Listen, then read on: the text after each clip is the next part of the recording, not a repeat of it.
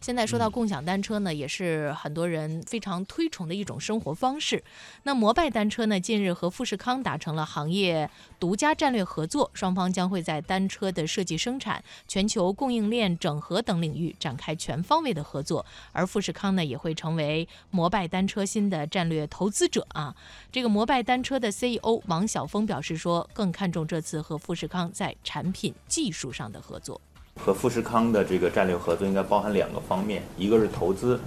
金额的话呢，我们其实一贯的作风是不大愿意过来谈钱。某一天的时候，可能大家会知道，对于我个人或者对于摩拜来讲，最重要的是怎么样能够在产品设计上、新材料的使用上、大规模的量产上、分布式制造上，甚至包括进一步的其他方面的协同上，这个是我们特别看重的。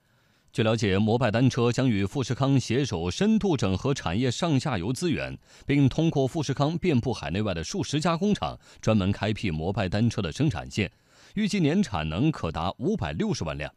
在牵手富士康之后，摩拜单车的车辆生产能力将在原来的基础上翻倍，总产能将超每年一千万辆，车辆成本将会进一步降低。王晓峰说：“选择富士康并不稀奇，因为此前摩拜就曾选择汽车零部件制造商为自己做合作。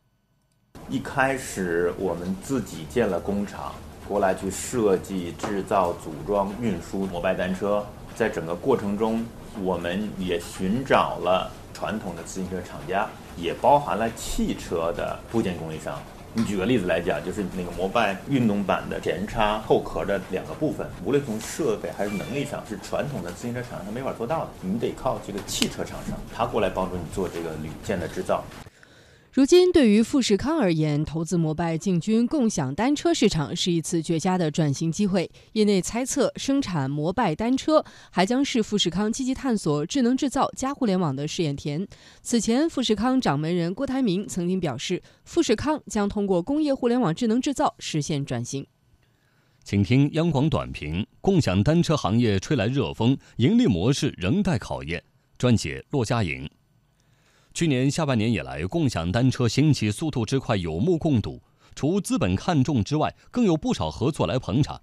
然而，共享单车的持续升温引起了各地政府层面的高度重视。近期对如何管理共享单车，各地都提出了意见，并且已经陆续着手进行管理办法的制定。除此之外，自行车产能不足造成的供应链吃紧，也是共享单车运营平台面临的燃眉之急。因为上游供应将会成为影响平台扩张的关键。另一方面，持续加大的研发和资本投入，让共享单车的盈利模式模糊不定。在此时，富士康刮起共享单车的热风，无疑将助力摩拜单车加固产业链布局。